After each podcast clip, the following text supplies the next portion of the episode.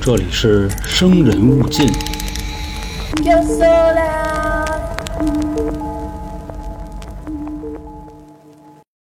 在二零一九年的时候啊，日本东京的某个法院里边宣判了一个女孩。这个女孩的职业呢是在风俗行业啊从事点什么。法院呢给她安排的罪名啊是杀人未遂，判了三年半。但他杀的人呢是一位牛郎。那等这个事儿一出啊，舆论瞬间就炸了。主要是大家呢就都很新鲜。一个风俗街的女孩跟一个牛郎啊，他这不挨着。理论上呢，他们工作的这个地点离得都很近啊，他们是同行。那只有同行呢才是赤裸裸的仇恨，但他们的这个客户群体啊，他也不是一拨人。所以为什么就会闹成这样呢？来了，朋友们，欢迎来到由春点为您带来的《生人勿近》，我是咱们台杀人放火将军员老航。那今天的节目呢，就是看了标题啊，外加上刚才听我那么一说，大家呢肯定已经知道啊，就是是一什么题材了。差不多呢，沾点情感像啊，吃瓜类的这么一题材。那么说这件事儿呢，本身啊，它并不大，也并不复杂。要是愣说啊，几句话就能说完。就一个人啊，喜欢另一个人，然后拼命的付出，不管是钱呀、还是感情，对方呢明明是不喜欢你。但你付出的这些东西啊，他也从来不会拒绝。你给的多呢，他就对你热情一点；你给的少呢，他就对你冷淡一点，让你啊就坐这种情绪的过山车，无限的 CPU 你 KTV 你，以至于呢疯狂付出的这位啊爱而不得，最终呢导致杀人。另外说啊，他杀人的理由就根本就不是说发现自己被骗了。而是觉着呢，我现在啊已经没有什么可给你的了，那我就弄死你吧。之后呢，我再殉情，这样啊，我们就可以永远的在一起了。说今天啊，这个故事的主人公，她叫做高冈由佳，是一个二十岁出头的女孩。早年间呢，一九九八年出生在中国，他父亲呢是日本人，母亲是中国人。那等到这个女孩两岁的时候啊，一家子人呢移民日本，就开始来到这边生活。慢慢的呢，这个女孩长大了，也上大学了。这个时候的高冈由佳啊，特别的漂亮，声呢也特别甜，甜到一什么地步啊？就很多那种日本小男孩啊，甚至就听她说话都能滋出来，就这么一地步。另外说呢，她还有一个爱好，喜欢 cosplay。在他们那个圈呢，也算是一个就三线四线吧，这么一个级别。不过呢，不知道为什么啊，就这个女孩她并没有念完大学，在二零一七年的时候啊，就辍学了，就步入社会了。那家里人呢，对她这个选择也是挺纳闷的，说就我们孩子他是心态不行，那还是脑子不行呢？他怎么就不念了呢？不过啊，话说回来，既然说他已经选择放弃了啊，那再说什么都没用了，那就爱干嘛干嘛吧。那个时候呢，高冈由佳还不到二十呢，从这个学校里一出来，找了一班上，在一家公司啊给人当前台，差不多呢就那么干了一阵子啊，就觉得这工作挺没劲的，挣的呢也不多，就换了一个，换到了一家酒吧啊当服务员。等干着干着啊，他们这个老板就发现，嗯，这孩子挺妙的，主要说啊长得也好看，声也甜，工作呢也特别认真，最重要的是啊。能跟酒吧的这些客人，尤其是这些这个男客人，都能打成一片。他来了之后啊，这个生意好了不少。所以呢，就慢慢的啊，把高冈由佳从一个小服务员提升到了领班，最后呢，干到了这家店的店长。时间呢，到了二零一八年的三月份，高刚尤佳呢，跟店里边啊，那天也不怎么那么闲，拿手机啊刷社交软件呢，一个一个的那么看。看着看着啊，他就发现有一个男孩不错，鲜肉一枚。恰巧呢，这男孩啊还给他发了一消息，那意思打了个招呼。当时啊，心说就这可不赖啊，那聊聊呗。可是啊，聊着聊着就发现这男孩呢，看照片怎么看怎么眼熟，不知道是在哪儿见过。后来呢，慢慢想起来了，说啊，半年之前，也就是二零一七年的十月份。这男孩呢，到自己的这个店里来过，喝过酒。哦，是他呀，那就跟他加个好友呗，以后联络感情也方便。不管是就让他上我这儿喝酒来消费来，还是谈点别的什么的啊，都行。那说到这儿啊，咱们再来介绍一下他认识的这个男孩。这个男孩呢，名字叫刘月。那关于说这个名字啊，刘月这个名字有必要解释一下，他不是那个留学生刘月啊，这是一男的。那留学生刘月呢，就如果你不知道他是谁，也不知道不知道吧。我只能告诉各位啊，此刘月非彼刘月。彼刘月呢，主要可能就活在好多朋友的硬盘里啊。那个确实啊，确实是让他们家外国文艺界知道啊，什么叫 Made in China。我擦了，底蕴啊，这么一人。那此刘月呢，咱们这个案子里这个人物啊，也就是高冈由佳认识的这个男孩，他是什么身份呢？他是一牛郎。什么叫牛郎啊？各位？日本的这个牛郎跟咱们中国这边的牛郎它是有区别的。咱们这边是管放牛的叫牛郎，日本的牛郎呢，指的是那些在夜店里边、歌厅里边陪酒的男的叫牛郎。其实呢，就说这么些废话啊，就是丫丫或者就鹅厂那些啊那哥哥们。另外说呢，在日本啊，这个牛郎的收入结构啊，跟咱们这边的这个丫丫或者说歌厅的这个妹妹们啊也有区别。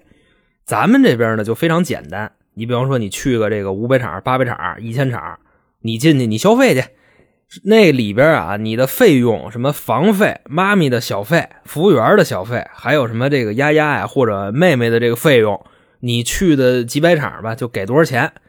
那咱们呢就差不多啊这一块多说两句啊，主要是啊你懂都懂啊，拿五百场举例子，反正说目前啊在北京。五百场这个水平的场子啊，这个是标准最混乱的，因为说呢，有的这个五百场啊，你一进去里边全是老艺术家跟里等你呢。但是呢，你别看人老艺术家啊，人能从这个服务上把这五百块钱给你着不出来。说白了呢，就是这玩得开啊。反正你这个你一进去先给你洗脸啊，就就差不多那么个意思。还有的这个五百场呢，你一进去，甭管说啊，这个里边是服务人员还是怎么着啊。长得都很不错，岁数呢也不大，但是呢玩的不太灵，基本上呢就是坐那儿跟你喝个酒啊，这个搭个肩膀啊，这个扭个大腿还行。你要非把那手啊往人上衣里边伸啊，那人得骂死你。反正就说这意思吧，成鲜明对比。五百场标准非常之混乱。你进去之后呢，你得花多少钱呢？就首先你需要支付一个房费，这房子啊。这间屋三个小时归你耍，大概你得掏一千块钱。然后呢，这个妈咪的小费啊，几百场就是几百。服务员的小费呢，一般是一百到二百。这个服务员啊，不是说跟你旁边坐着的那个，这是给你上酒、端水果的。还有呢，就是这个其他消费啊，你旁边坐的那个，你喊过来那个，你得给他钱。反正说差不多，你四个人啊去一趟这个五百场啊，人均得一千块钱啊，差不多这么一水平。但是说啊，日本的这个牛郎店啊，他们的收入是什么结构呢？首先说，你一进去，你得给牛郎钱。其次呢，如果说啊，你是指定一个牛郎，你还有这个指名费。就比如说啊，你是在一个屋里边进了一大帮，你挑一个，那是一个价钱。你要说我就找谁谁谁啊，就比方我就找老黄，那你还要单拿一份钱，那叫指名费。再有呢，就是你在那里边啊，这个消费的酒水。人家牛郎有提成，差不多呢，就这么个意思。你像咱们这边那酒，那喝的都假酒啊，哼，反正喝完了第二天你头疼起不来炕。那此时此刻呢，高冈由佳啊，跟这个牛郎刘月聊挺好，也慢慢的发现呢自己啊有点喜欢他。其实你说这种现象那就太正常了，因为人家牛郎是干嘛的？你想讨女孩欢心，让人喜欢自己，这个是他们的职业。尤其呢是忽悠这种啊二十多岁出头的小姑娘，那你说那还不手拿把掐的吗？于是呢，刘月啊就跟高冈由佳说：“我呀，我在这个新宿的歌舞伎町这边一条街上班，我们这儿呢特别好玩啊，有很多帅气的小哥哥啊，我也挺帅气，你找我玩来呗。”尤佳呢就挺新鲜的，毕竟啊自己是这个酒吧的店长，对牛郎这个工种呢其实并不是特别陌生。但是啊，了解的也没有那么透，也非常好奇啊，因为是这个岁数小嘛，一来二去的啊，就让刘月给勾搭过去了。那等俩人呢，在这个牛郎店啊一见面啊开始一块玩了。尤佳啊就发现眼前的这个男孩他怎么就那么好，长得又帅又会捯饬，说话呢也好听，也招人待见啊，这个情商特别高，方方面面，一来二去的啊就爱上他了。这确实是太行了啊！这嫖娼嫖出来爱情了。所以往后呢，这家牛郎店啊，经常就能看见这小姑娘啊尤佳的身影。一礼拜呢，少说怎么着得去三趟。其实呢，就说刘月这个人啊，他在他们这个店里边啊，业务水平算是比较差的。每个月呢，老板基本上一盘业绩啊，他不是第一就第二啊，当然肯定是倒数的。基本上呢，就是他怎么拿这个倒数第二呢？就是这倒数第一那傻子没拉稀啊来了。他就是倒数第二，倒数第一那傻子拉稀了没来啊？半个月没来，刘月这个业绩啊，妥妥倒数第一。但是呢，从尤家来了之后啊，来一回给拿六七万，来一回呢再花个六七万，一礼拜来三趟，最后啊那么一算，头一个月尤家给刘月花了一百万。你就想啊，这一百万啊，虽然是日元，折合人民币也得六万五千多块钱嘛，六万到七万吧。另外说呢，他们那个店啊，也不是什么大店。不是说就跟那个咱们这边丰台哪歌厅似的啊，里边陪酒妹妹几百号人，到不了那个规模。他们那个牛郎店啊，里边就二十几个人。所以刘月呢，他那个月的业绩直接啊从倒数第二干到了正数第三。那当时呢，给他们老板都乐屁了，说：“嚯家伙啊，刘月行啊，这从哪儿勾的一大姐啊，这么给你花钱？说这人啊。”你务必给我把握住啊，要不然你小子啊，你这个业绩你还得垫底啊。反正你这个买卖你要是飞了，以后你就再也不用陪酒了，你就刷厕所去吧。刘月一听呢，说：“操大哥啊，那别介呀，我努力还不行吗？就这小丫头片子啊，你看我怎么安排她就完了。”那当时说呢，刘月啊，就是挖掘出了尤家的这个消费能力，就开始啊疯狂的往上贴了，给人买饭啊，陪人家聊天帮他们家水缸换水，反正就说那意思吧，哈，无微不至。那尤佳呢，一看啊，说这太好了啊，我喜欢他，他也喜欢我，那这不就双向奔赴了吗？啊，就哟西，继续加大投入。下个月啊，花了一百五十万，合人民币小十万块钱。但是呢，就这么往外花啊，一个月行，两个月行，到了第三个月没钱了。其实之前花的啊，都是这些日子上班存下的，在酒吧当店长，一个月也不少挣啊。但你说这么造，两个月就没了，你什么都是假的，就钱没了是真的。那尤佳呢，就跟刘月说啊，说这个对不起啊，宝贝，我没钱了，你看我以后能不能就少往你们那店里去？你们那消费太高了。刘月呢，嘴上说行啊，说这个好的，宝贝啊，这有钱没钱我都爱你。然后呢，说完这话就不搭理他了，态度啊就特别明显啊，傻子都能看出来，没钱什么都别聊。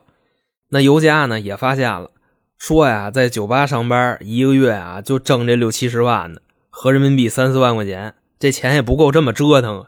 我没钱了，刘月他就不爱我了，那怎么办呀？想办法挣钱呀！不有那么句老话说的好吗？男人有钱就学坏，女人学坏就有钱。那我得学坏呀。那直接干嘛呢？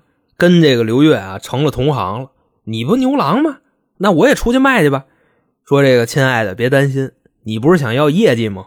我啊卖身给你冲业绩。其实这种现象啊，就特别像什么呀？咱们这边有好多大哥啊，就刷那个小额贷信用卡挪用公款给女主播打赏，这一个道理。那二十出头的高光油价啊，现在就算是彻底下海了。风俗街啊，咱们就走起来了。开始呢也有点不习惯啊，主要就敬我们老登啊，直到说啊见着钱了也就忍了，在这行啊也就整起来了。那会儿说呢，这个收入啊不太稳定，好的时候呢一天二十万，差的时候呢五六万也有，合人民币啊一天这一万多或者三四千。那等拿到这个钱呢，又到了牛郎店里边消费，找到刘月。刘月的这个态度啊，立马给你转好。哎呀，亲爱的啊，我可太爱你了啊！我要一辈子跟你在一起。那尤佳呢？一分析之前啊，他对我那么冷淡啊，可能是我误会他了。他还是爱我的。你看他现在对我多好。所以呢，我应该怎么办呢？我应该努力挣钱呀。其实呢，就说到这儿啊，尤佳他心里全明白，但是呢，就是不愿意承认。你有的时候啊，实在就太累了，一天接待四五个老屁眼子，挣那点钱，晚上全到牛郎店啊给人送过去。那么说啊，他想过放弃吗？肯定想过。有时候啊，没挣着钱，刘月就不搭理他；一有钱，就对他稍微好点，立马啊就回来。那尤佳呢，也发现这个规律了，说那搞钱吧，已经不局限于啊在风俗街挣钱了。这会儿开始干嘛呢？当商务伴游。听说那个挣得多，折腾个一礼拜啊，差不多能有个一百多万。估计呢，当时啊，就也图一轻上。你说你当伴游啊，你要就伺候一个人，他能怎么折腾你？他是不知道累吗？又不是说给完你钱，把你抱起来往地上摔。所以呢，就现在啊，开始给老屁眼子们当商务伴游。偶尔呢，能遇上那种钱特别好挣的啊，就比方说啊，来老登五六十了，你就就看那模样，起杆都费劲。就问丫呢，你怎么就起不来呀？就告诉什么蛋拽的啊，就你说这种人啊，钱就特别好挣啊，打枪都省了。当然啊，我这个称呼啊，说的虽然是有点梗啊，我那意思不是说到岁数了就老皮眼子，不是那意思。各位啊，你们就琢磨这个事儿，五六十岁的人啊，天天琢磨着 K 着二十岁出头的小姑娘，那不是老皮眼子是什么呀？就说现在啊，尤家这边收支平衡了啊，还行，好在他没出去借去，就累点就算是把刘月啊在牛郎店的这个业绩给稳住了。刘月呢也是看榜一大姐啊这么卖力气，那段时间呢就对她特别好。可是后来啊这个平衡再一次被打破了。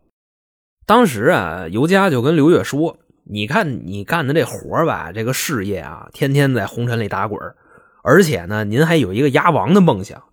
但是吧，亲爱的，我太累了，而且呢就我也没有安全感。”我老患得患失，我就想问问你，你到底爱不爱我呀？刘月说：“我爱呀，我可爱了，有多爱呢？啊，三四楼那么爱吧。那好啊，你爱我的话，你就跟我同居，至少呢，我能证明啊，我跟你其他的客人起码有区别。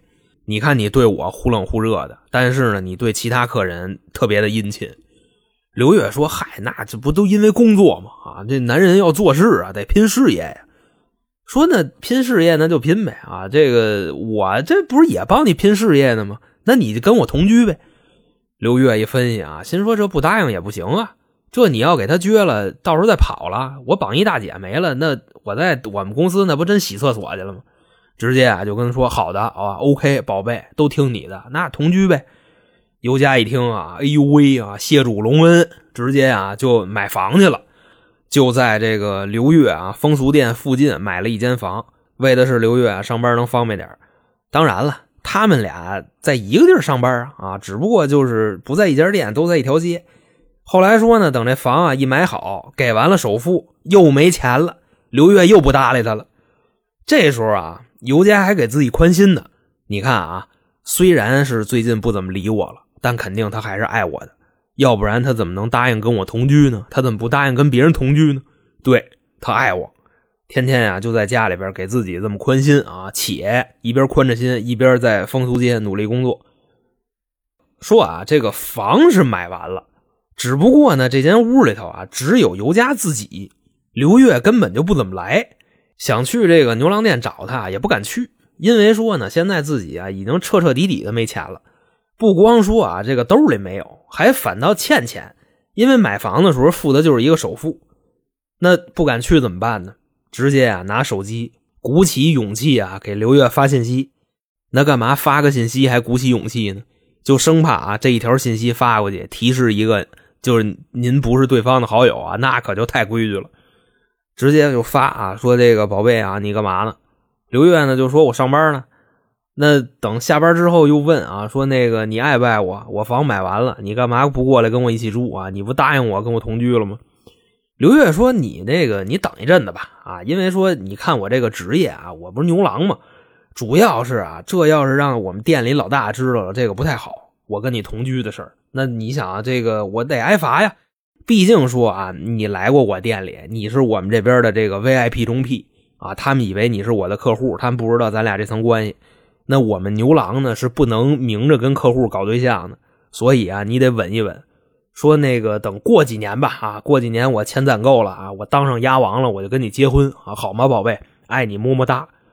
尤佳呢就说那妥了啊，就我就知道你肯定是爱我的，那我就等你呗，不就两年吗？啊，抗战还八年呢，两年一晃就过去了。反正简短截说吧，啊，自己就这么憧憬着，每天呢跟风俗街上班伺候那帮色懒，一边期待着啊，等着这个刘月退役以后的这个从良幸福生活。可是说啊，没过多久又崴泥了，那怎么回事呢？当时啊，说尤家在这个风俗店啊，有一姐们出去找丫丫的时候啊，碰见刘月了，还看见刘月啊跟人出去开房去了。那尤佳呢，这会儿情绪就崩溃了，直接就问刘月啊，说你为什么要这么对我？你为什么背着我跟别人开房去？刘月说呢，宝贝，你冷静，我跟那女的真的没有什么，那就是单纯我一客户。另外说呢，这个开房确实开房了，但是我没崩，我就舔来着啊，这个舔喷了我就撤了。我呢，现在我还是干净的。尤佳说：“那好吧，啊，既然你说你爱我，以后你就再出去跟别人开房去，你告诉我一声就行啊。呃，但是呢，你不许跟他们崩锅。”刘月呢就说：“好嘞，啊，甭管了。”就再一次啊，把这个即将崩溃的关系给拉回来了。那又能持续多久呢？说现在啊，时间来到了二零一九年的五月份，有一天呢，尤佳在风俗店上班。那天说啊，也不知道怎么了，就这帮傻老爷们这帮色懒都疯了，全嫖去了。自己呢也没闲着啊，就那天一宿接了五六单，让人家就一顿搓弄啊。等于说尤佳那天的心态啊也崩了，他自己也疯了。说那天真是啊，找他的人啊，你现在想想，找他的人都挺幸运啊。这些人应该后怕。你想尤佳万一当天情绪一崩溃啊，给人大紫帽咬下来了。或者说给人蛋蹬下来了啊！你说这玩意儿怎么弄？反正说啊，当时就这个情绪啊已经崩溃了，就琢磨，心说我这什么时候是一战呢？明知道人家啊拿我当 ATM 啊，我就是舍不得放弃，我还老问他啊，这爱不爱我？那现在我明白了啊，其实我早就明白，有钱就爱，没钱就不爱呗。最主要的是什么呢？他骗我。一想到这儿啊，心说得了，这种日子呢，我算是过够了。但是呢，我又不愿意放弃，那怎么着啊？那一块死吧！直接啊，在回家的路上买了一把刀。那到了第二天呢，他就给这个刘月啊约出来了，说：“这个亲爱的，好久没见了啊，我想你了。最近呢，我又挣了几百万啊，你过来找我来呗，晚上咱们开心开心。”刘月一听啊，嚯家伙哟，瞎来钱了，屁颠屁颠的就去了。那当时的时间呢是下午两三点钟啊，刘月到了。见面呢，先是崩了一锅啊，反正说这个后边准备见钱了，自己崩锅的时候特别投入。尤佳呢一边享受着最后的这个温存啊，一边哇哇的哭。那刘月呢当时不明白啊，说他为什么要哭呢？啊，是不是我是太威风了啊？怎么怎么地的，就开始啊就给油就冲刺。到最后呢，确实啊圆满了。尤佳这边呢也到了，咔咔的那么一哆嗦啊，刘月这边完活了。说那就歇了吧，啊，直接咣叽躺那儿了，挺累的，就睡觉了。那躺着的时候呢，尤佳啊到厨房把昨天买的那把刀给抻出来了，拿着刀走到床前啊，一刀扎肚子里了。那刘月呢这会儿正躺着呢，啊，嘎挨一刀，就很纳闷啊，啊，这为什么呀？啊，纳尼？尤佳呢就说你爱不爱我？刘月一分析，我肯定爱啊啊，有多爱三四楼那么爱啊！但是咱能不能先商量商量啊？你能不能救救我啊？叫个救护车什么的，不然我死了，我怎么爱你呢？尤佳啊就说：“自从我认识你到现在啊，你这个日子啊，咱俩我真过得够够的。既然呢，你说你爱我啊，那咱们就一起死吧啊！你先死，然后我殉情。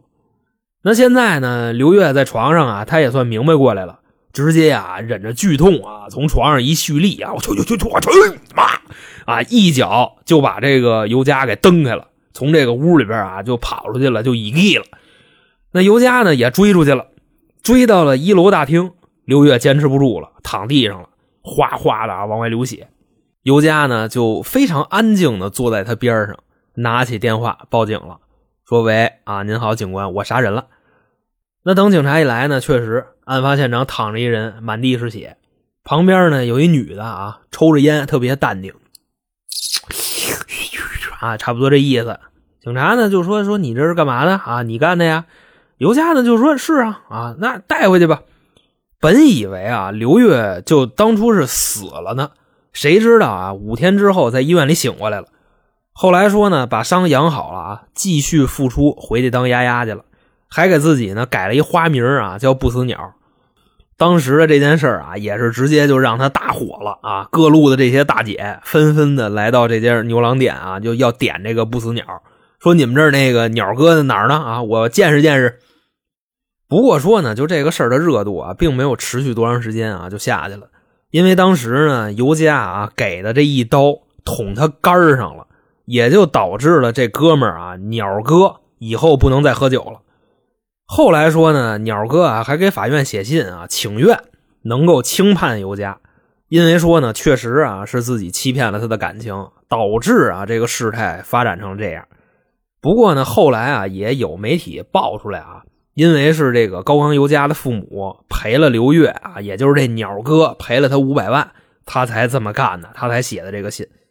那么好啊，各位，以上就是发生在二零一九年的东京风俗女首任牛郎事件，在这儿呢，就算给您各位啊讲述完毕。也正如我开头说的啊，就这个案子本身啊，跟其他的一比，事儿不大。如果你要是想简单点说，几句话就能说完，但是呢，里边的逻辑啊，就那么似曾相识。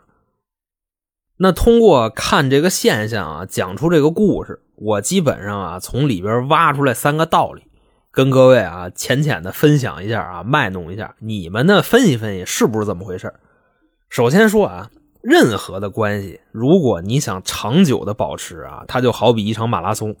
如果你在前五分钟啊，为了领先耗尽了体力，那后边俩仨小时你要怎么办呢？